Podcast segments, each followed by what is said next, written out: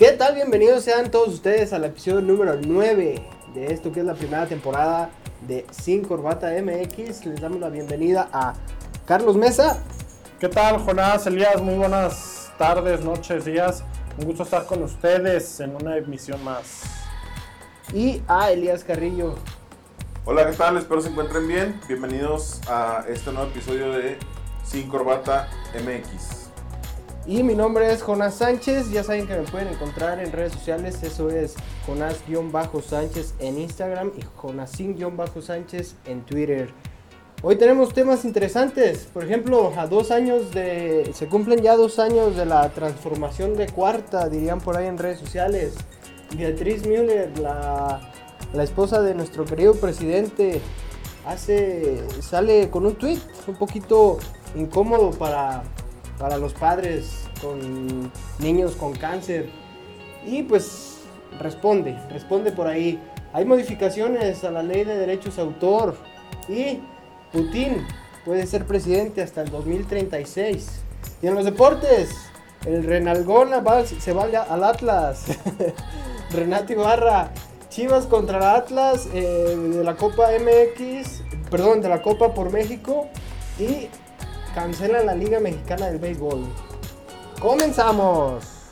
Este podcast es patrocinado por deltigre.com.mx. Buscas hospedaje y actividades en Mazamitla, deltigre.com.mx. Hospedaje de altura.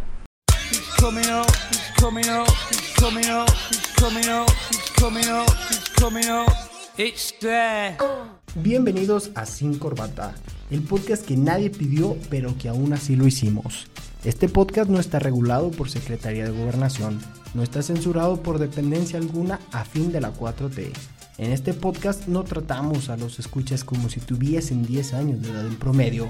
Aquí nos quitamos la corbata y destapamos una helada y hablamos de los temas más top de la semana, mezclado con limón y una pizca de humor. Deportes, economía, tecnología, cultura y hasta música. Tu día ha terminado. Relájate, quítate la corbata y prepárate para una dosis de cotorreo entre amigos. Porque en este podcast promovemos los medios alternativos sin censura y aprovechamos algo poco conocido como libertad de expresión. Bienvenidos.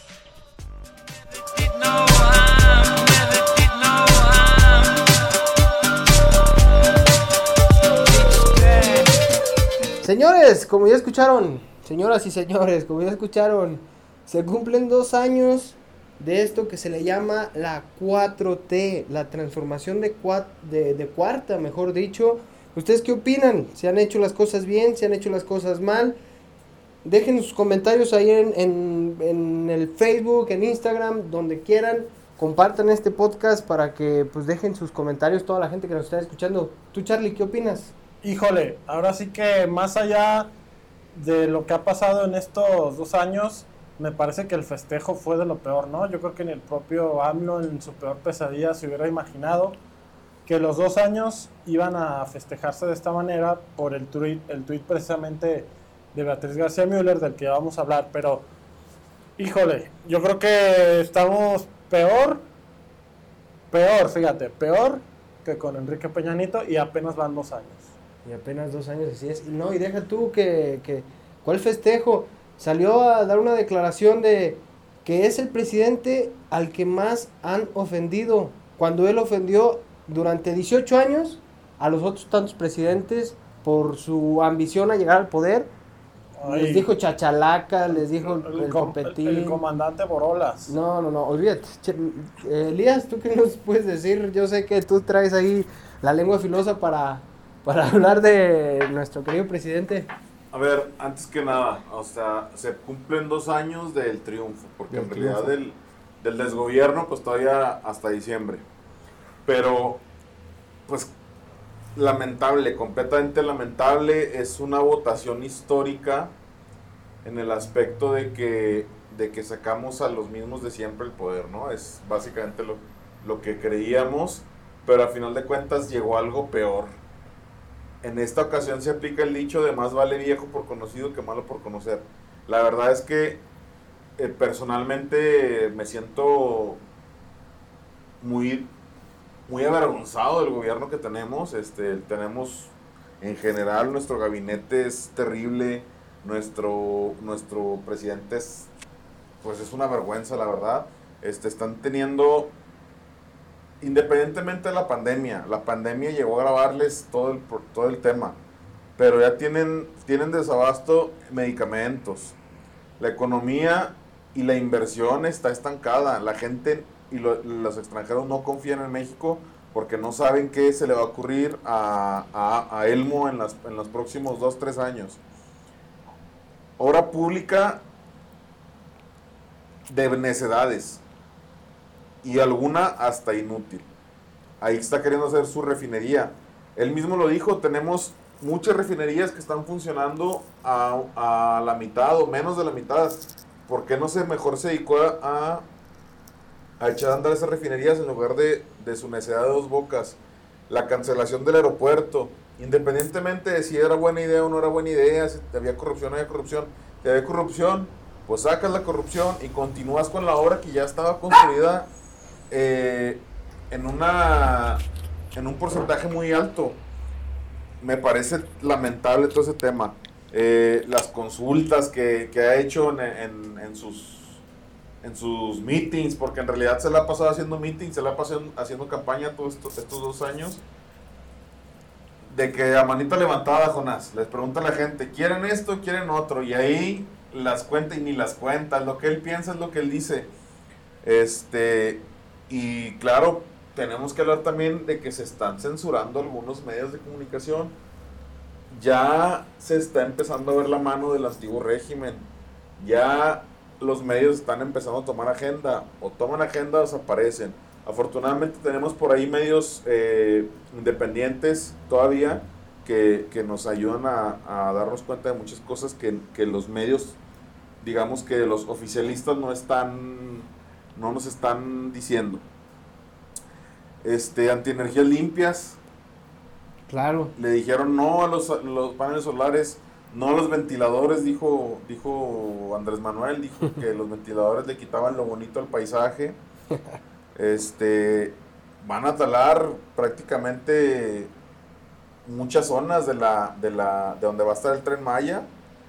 Hicieron un estudio, fíjate, hicieron un estudio para ver la viabilidad ecológica de hacer o no hacer el tren Maya.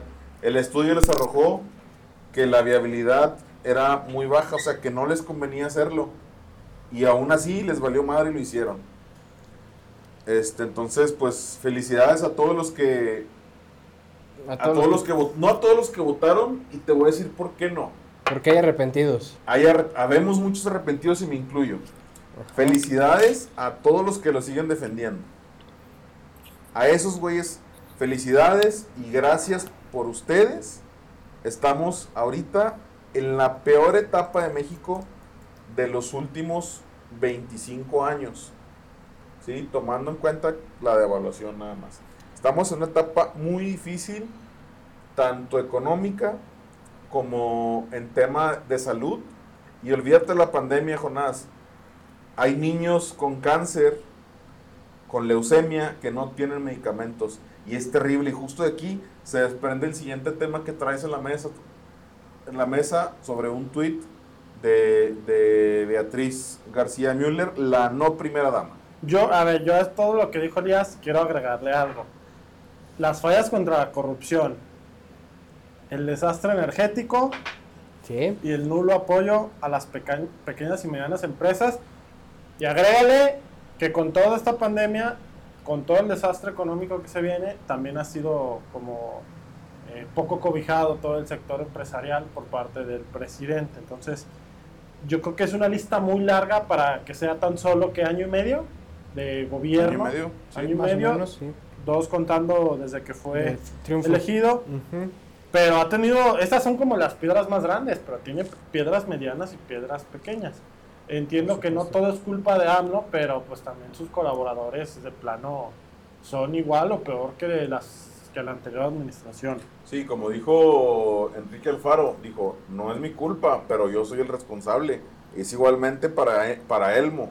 Él se puede lavar las manos, pero al final de cuentas, de todo lo que pasa en el país a nivel gobierno y a nivel político es culpa de él. Así es. Pues hay quienes lo defienden, por ejemplo, lo que mencionabas del tren Maya, que se van a talar pues hectáreas y hectáreas de, de selva. Y hay quien lo defiende diciendo, pero se van a sembrar miles de árboles frutales.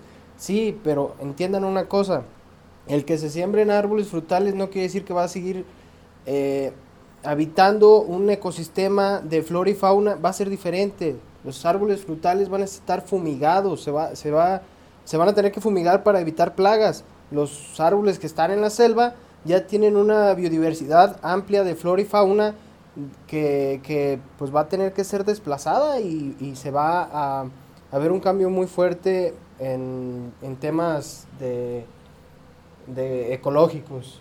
Y lo que les comentaba, el otro tema es de que eh, para seguirle ahí en el mismo eh, arrepentimiento aquellos que votaron por esta por esta cuarta transformación, la esposa de Elmo, por decirlo así, la esposa de Elmo, eh, contesta un tweet de un ciudadano que le pide apoyo, que, que pregunta cuándo va a apoyar a los padres de hijos con cáncer. Esta señora responde, yo no soy médico, a lo mejor tú sí, ve y ayúdalos. Pero así con un despotismo terrible, una falta de, de sensibilidad terrible. Tal vez es cierto, no es médico, pero por favor, eres, eres la primera dama en México, tienes que pensar tu forma de comunicar, ¿no? No eres cualquier persona, como para que eres un ejemplo a seguir y venga, me sales con esos, con esos tweets, por favor. No, de hecho, a ver, ojo, no es la primera dama.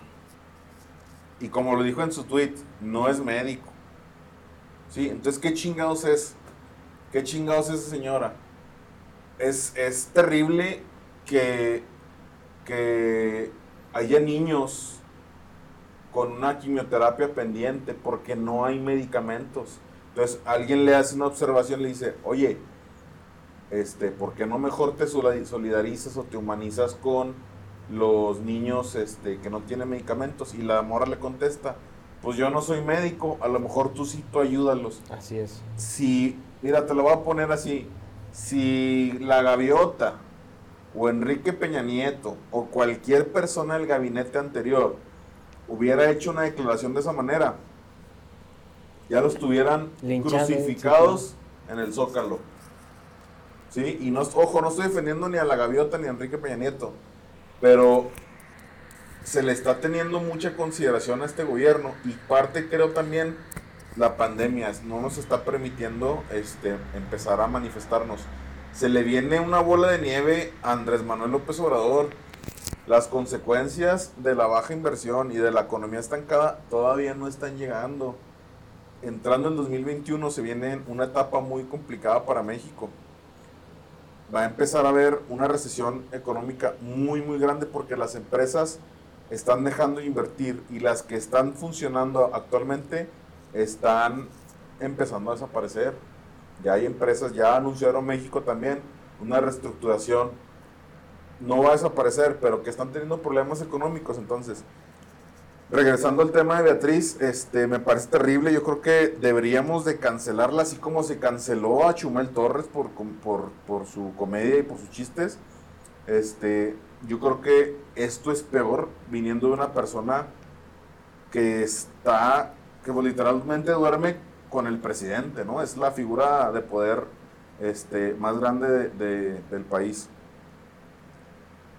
Así es, deberían de cancelarla como cancelaron a la famosa Bárbara de Regil o, o intentaron cancelar. No sé cómo funciona, yo creo que es dejar de seguir a las redes sociales de esta chava, dejar de compartir, no sé, pero lo que sí sé es de que pues lo que hizo esta señora estuvo terrible y aparte sale el presidente a decir que ha sido el presidente más atacado en, en este corto tiempo que ha sido el presidente más atacado. O sea, ahora sí no te pareció cuando 18 años atrás tú te la pasabas quejándote de los presidentes anteriores y hasta poniéndole apodos, eh, eh, eh, incentivando a tus seguidores a que insultaran tanto al copetín de nuestro, de nuestro expresidente Peña Nieto como al borrachín de Calderón. Pero bueno, el que se lleva se aguanta. Estás ahí, atora la pelota, mijo. Charlie, ¿tú qué opinas de esto? Híjole, ahora sí que yo, todos ustedes lo saben, lo que pienso de la cuarta T. Yo no voté por la cuarta T, voté por el que se me hizo menos malo. Pero sí el tema de Beatriz García Müller, incluso hasta el Canelo Álvarez le puso la muestra, ¿no? Eh, por ahí él puso... Medio millón de pesos. Comuníquense a mis oficinas para ayudar y tan. Yo no creo que haya sido, muchos dicen, no, es que Canelo se quiso por una medalla que no le correspondía. Canelo no es la primera vez que hace eso. Bueno, y Canelo, si se la pone y al, al mismo tiempo está ayudando a, a niños con cáncer, déjense que Canelo es el deportista con, con el mejor contrato de televisión de todo el planeta. Entonces le sobran los millones, lo que va a donar es una mínima no parte de lo que tiene, casi nada. Y me parece que le metió un periodicazo a, a esta señora que, que- que tuvo que cerrar su cuenta, bloqueó todos sus tweets. y- Otra vez. y ya de plano ya no, ya no le llegó ninguna notificación, pero creo que esto va a ser un show al triple de lo que fue la- el sexenio de Peña. Canelo, jalisciense, los jaliscienses diario poniendo ahí el ejemplo de cómo se deben de hacer las cosas a nivel nacional, señores. Este, el siguiente tema, una modificación a los derechos de autor. Este tema lo trae fresquecito Elías.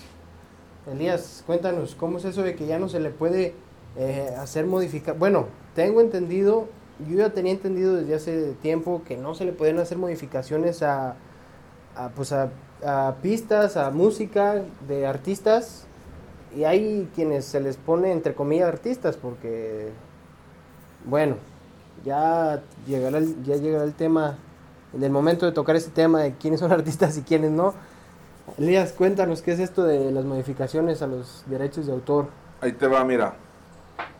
Eh, esta madre viene acompañada de, de, de otra nota que comentaremos después. Ajá. Y es que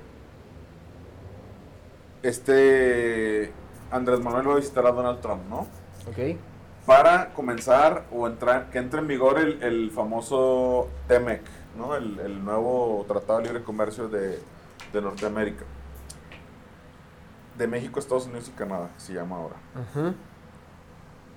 Tratado de México. Lo que, lo que esta, este se hace cuenta es, Donald Trump lo mandó pedir, ¿sí? ¿Qué es lo que hace esta ley? Esta ley modifica la Ley Federal de Derechos de Autor y el Código Penal Federal para adecuar la legislación mexicana al capítulo de propiedad intelectual del Tratado del TEMEC, ¿sí? Claro, una reforma. Pero estas reformas representan una amenaza muy grave para los derechos humanos, Jonás. Este, porque se necesita, haz de cuenta, te la, te la voy a simplificar así en una manera muy, muy, muy simple y muy inverosímil.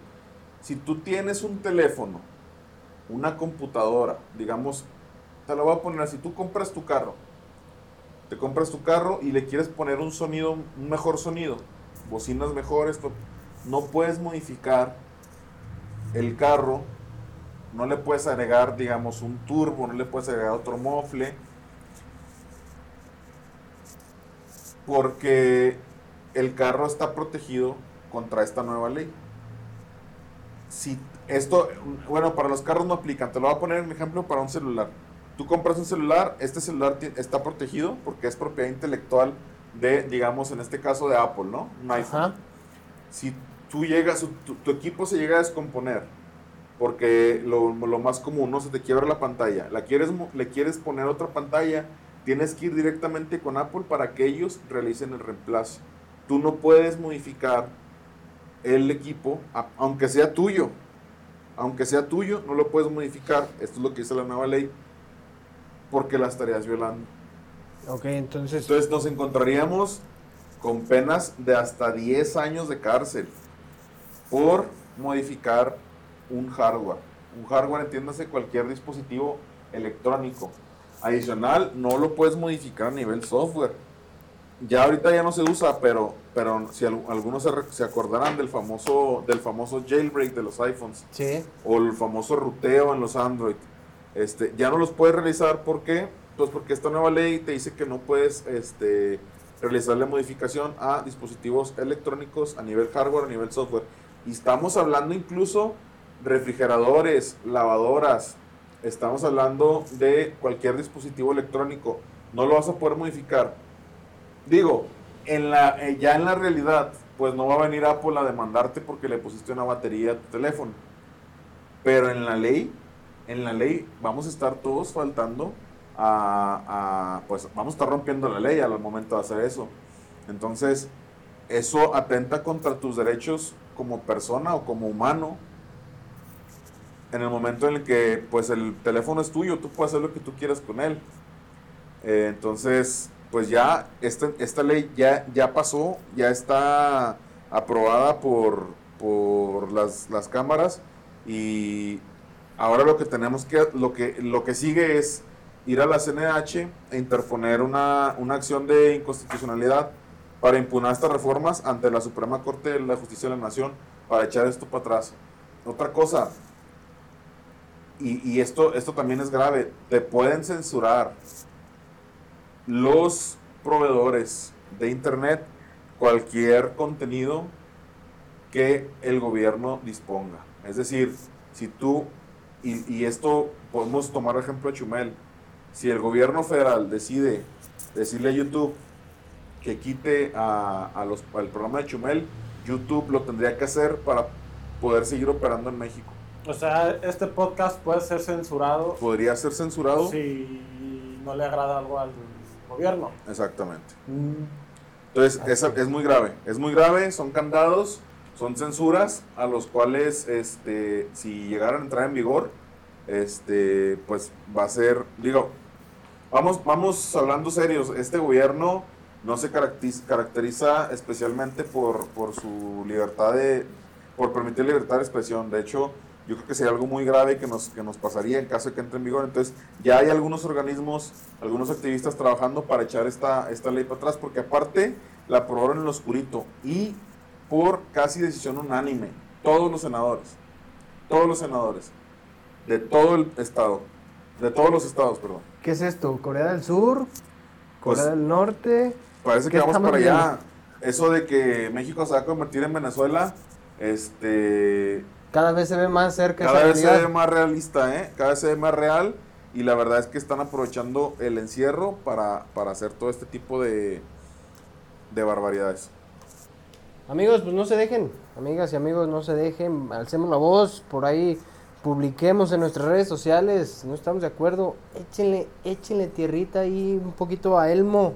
Para que, aunque se queje, échenle ahí porque esto va a empeorar. Y ojalá, ojalá nos estuviera gobernando, eh, fuera nuestro presidente, otra persona con más capacidad. Un ejemplo, Putin, que estuviéramos en Rusia.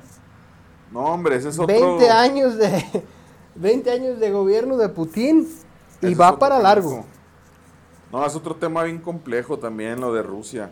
Este, fíjate, Jonás, lo que pasó en Rusia, le autorizan hasta 2036 permanecer en poder a Putin. Es decir, no que le autoricen, sino que podría él reelegirse sin problema hasta 2036.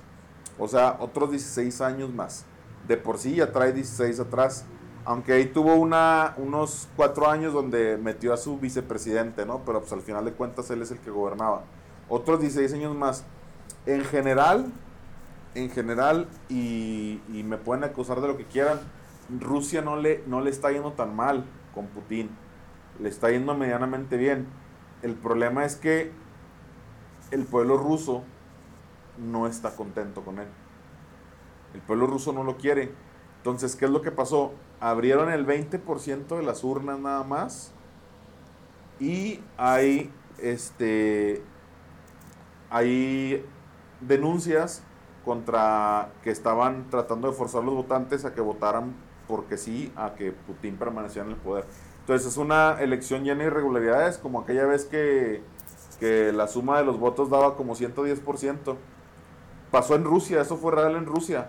Aquí en México tuvimos el mismo tema con, con Milenio en el 2012, no sé si, si recordarás, Jonas. Entonces es muy grave. Es grave que alguien se perpetúe en el poder por tantos años. Eventualmente, como dice la película de, de Batman, o te retiras siendo un héroe o vives lo suficiente para convertirte en villano. Pues sí, este, creo que las votaciones, no sé, no conozco mucho el tema, pero las votaciones se hicieron para reformar la constitución de Rusia o para, o para reelegir a, a Putin. Creo Sí. que fue para reformar la constitución, sí, ¿no? sí, sí. O sea, haz de cuenta, eso, eso lo que permite es que Putin pueda participar en todas las elecciones. Ahí está. Entonces es muy probable que sigamos viendo a, a- Putin gobernar Rusia montado en un oso y con un cuchillo en, en la boca hasta el 2036. Es la imagen que me viene de Putin, lo primero que pienso de Putin. Charlie, ¿tú qué, qué imagen cuando te dicen Putin, qué es lo primero que te viene a la mente? Putin peleando con osos. A huevo. Osos pardos. arriba de, de osos. Pensé que iba a ser un comentario homofóbico. Pensé que iba a ser un comentario homofóbico por lo de Putin. No, no, no. Vladimir Saludos a Putin. tu compadre, a tu compadre Davor. a Vladimir, a Vladimir Putin y el TikTok de la canción de Rusia.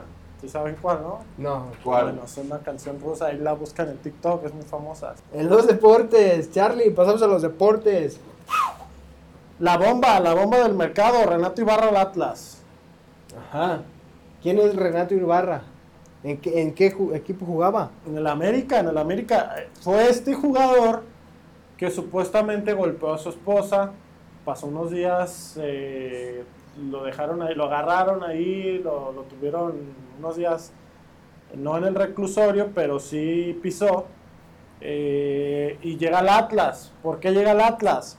Porque si el América se lo queda, es titularísimo con Miguel Herrera. Si el América se lo queda, se lo van a comer. ¿Por qué? Porque van a empezar a decir que como América permite un golpeador, etcétera, etcétera. Pero, pues Renato Ibarra gana cerca del millón, del millón de dólares. Eh, obviamente se dice que está pidiendo unos 5 millones, 5.4 millones Por la operación. por la operación. Pues Pero ya. va a préstamo, Obviamente, ¿no? Atlas no tiene para pagar este dinero, va a ir a préstamo y así le convence al Atlas y ya los pagaría. América no, no, no, no lo puede tener por esta situación de que van a decir que cómo permite golpeadores. Pero, pues en Atlas no va a estar, no va a estar tanto, no va a haber tanto problema. Eh, pues a ver qué tal. Es un gran jugador. Ya, ya, ya lo hemos visto jugar. A ver si refuerza un poquito al Atlas. Porque Atlas eh, sigue muy rezagado, des- desafortunadamente. A ver, Jonás y Charlie, yo no sé en otras ligas del mundo de fútbol, pero si en la NFL, y por poner el ejemplo NFL, detectan que un jugador ejerció violencia doméstica, lo borran de la liga. Se le acaba la borran de la carrera liga, se le acaba el contrato, se le acaba su carrera. Ejemplos hay muchos, muchos. No voy a nombrar a nadie en especial. Se me parece, como dicen por ahí, verdaderamente lamentable que Renato continúe ejerciendo su profesión en el fútbol mexicano. No debería esa persona volver a tocar una cancha de fútbol profesional en su vida, independientemente de que su esposa haya retirado los cargos, independientemente de la razón que sea, él cometió violencia doméstica, hay videos, hay declaraciones, aunque Bueno. lo legal haya quedado este, ya saldado en, en el, en el tema moral, y yo creo que por eso América se está lavando las manos. Creo que está siendo un poquito rígido, un poquito duro con el tema. Hay videos, sí, pero videos donde él se le ve alterado, sin embargo no hay videos donde se le ve que golpea a la esposa. ¿Y por qué pido disculpas entonces? Es a lo y porque su esposa declaró que sí lo golpeó y su, y su familiar también. O sea, sí pasó. Las cosas sí pasaron. Las, decidieron levantar los cargos, muy bien. La corte lo decidió perdonar, muy bien. Pero, pero eso no significa que tenga que, que, que ser perdonado y continuar jugando con su carrera. De hecho, me parece que Atlas está cometiendo un error al traerlo a jugar a, Jalisco? Pues mientras las leyes y las negociaciones lo estén permitiendo, pues sí, Jonás, pero está, estás mandando un, un, mensaje incorrecto a las personas. México es un país machista donde la violencia a la mujer está en incremento y cada vez se agrava más. ¿Cuántos feminicidios hay al día? Entonces, esto es mandar el mensaje incorrecto a las personas de que ¿qué es lo que pasa? Que no hay consecuencias. La impunidad, la, maldita impunidad. Por eso hay muchos violadores, hay muchos feminicidas. Y, y digo, no lo comparo con, con un violador o con un feminicida, pero violencia es violencia. ¿Sale? Entonces, yo creo que Atlas se está equivocando enormemente con, con el tema de, de traer a Renato a jugar a- aquí a Jalisco. Y luego más si tomamos en cuenta que una de las directrices de Grupo Orlegui es ganar sirviendo. Esa es su, su campaña social que tiene. su eslogan. Por ese sentido, en ese sentido que dice Elías, me parece que es un mal fichaje, pero ten por seguro que a la gente del Atlas se le va a olvidar cuando Renato empiece a, por así decirlo, a romper la liga, porque Renato es un buen jugador, es habilidoso, y me parece que ahora sí Atlas tiene equipo para competir por un puesto en liguilla con Malcorra, con, con Renato Ibarra, eh, ya me parece que es un equipo más eh, con Luciano Acosta, eh, me parece que es un equipo mejor estructurado al ataque, pero bueno, ya eh, veremos qué sucede con este jugador. Y con Ornelas. Bueno, ahí viene. Ya se acerca el Chivas Atlas en la Copa por México, en esta mini liga. Eh, Que, clásico, ese, clásico ese- ese tapatío. es otro tema que incluso eh, tiene que ver con el tema de salubridad. Recordemos que hay dos grupos, el grupo A y el grupo B. El grupo A con Chivas, Atlas, Tigres y Mazatlán. Y el grupo B con América, Cruz Azul, Pumas y el Toluca. El Morelia morado. El Morelia Morado, el Mazatlán. Pero Cruz Azul acaba de tener ocho infectados, bueno, nueve, porque ayer estuvo otro, de COVID. Y me parece que no debería jugar este, este torneo por precaución. Incluso eh, el sector salud dijo, por precaución Cruz Azul no debería jugar. No lo debería jugar nadie. Porque qué tal que los otros ya lo traen y no saben, aunque ya se hayan hecho más pruebas, e incluso hay un riesgo de contagio con los otros equipos. Aquí ya no estamos hablando de la gente, ya estamos hablando incluso de los propios equipos de fútbol. Imagínate el nivel en el que está ahorita el COVID. Señoras, señores, godines de oficina, ya estamos cansados hasta la madre de este coronavirus. Ya queremos que se reactiven las cosas, ya queremos ver fútbol, ya queremos ver, bueno, ya estamos viendo fútbol en Europa, pero aquí en México, ¿para cuándo? Ya queremos ver básquetbol, el béisbol. Charlie, cancelaron el béisbol, la Liga Mexicana de Béisbol. La de verano, que ya era un rumor desde hace varias semanas, Sí, ya, ya. era, es que mira, lo que pasa es que a diferencia de la Liga MX, la Liga Mexicana de Béisbol y los otros torneos de otros deportes no tienen tanto dinero amarrado en las transmisiones de televisión. Por eso la Liga, Mexica- la Liga MX se puede jugar sin gente, porque llega mucho dinero a partir de las transmisiones. En cambio, en el béisbol no, el béisbol no, no se podría jugar sin gente porque es donde entra gran parte de ese dinero que va a los clubes y a los jugadores. Se cancela y pues esto no modifica los planes de la Liga Mexicana del Pacífico porque mucha gente está pensando que no va a haber a los charros. Si va a haber charros en octubre, va a depender en octubre cómo está el semáforo para ver qué tanta gente entra o si se juega a puerta cerrada. Es uno de los escenarios, jugar a puerta cerrada en el Pacífico. Que, sea- que es lo más probable que se vaya a hacer. No, a yo creo que va a ser por ahí del 30% de gente, a no más del 50%. Súper distribuidas. A como vamos, yo creo que va a ser así. Pero se me sigue si- haciendo arriesgado. Sí, a ver, ojo, la Liga Mexicana de Béisbol, como ya, como ya lo comentaste, no sobrevive sin público. Yo creo que tampoco la Liga Mexicana del Pacífico, Carlos. No tienen tanto dinero por derechos televisivos este, como para decir, vamos a jugar a puerta cerrada. La derrama de los estadios es muy importante para los equipos.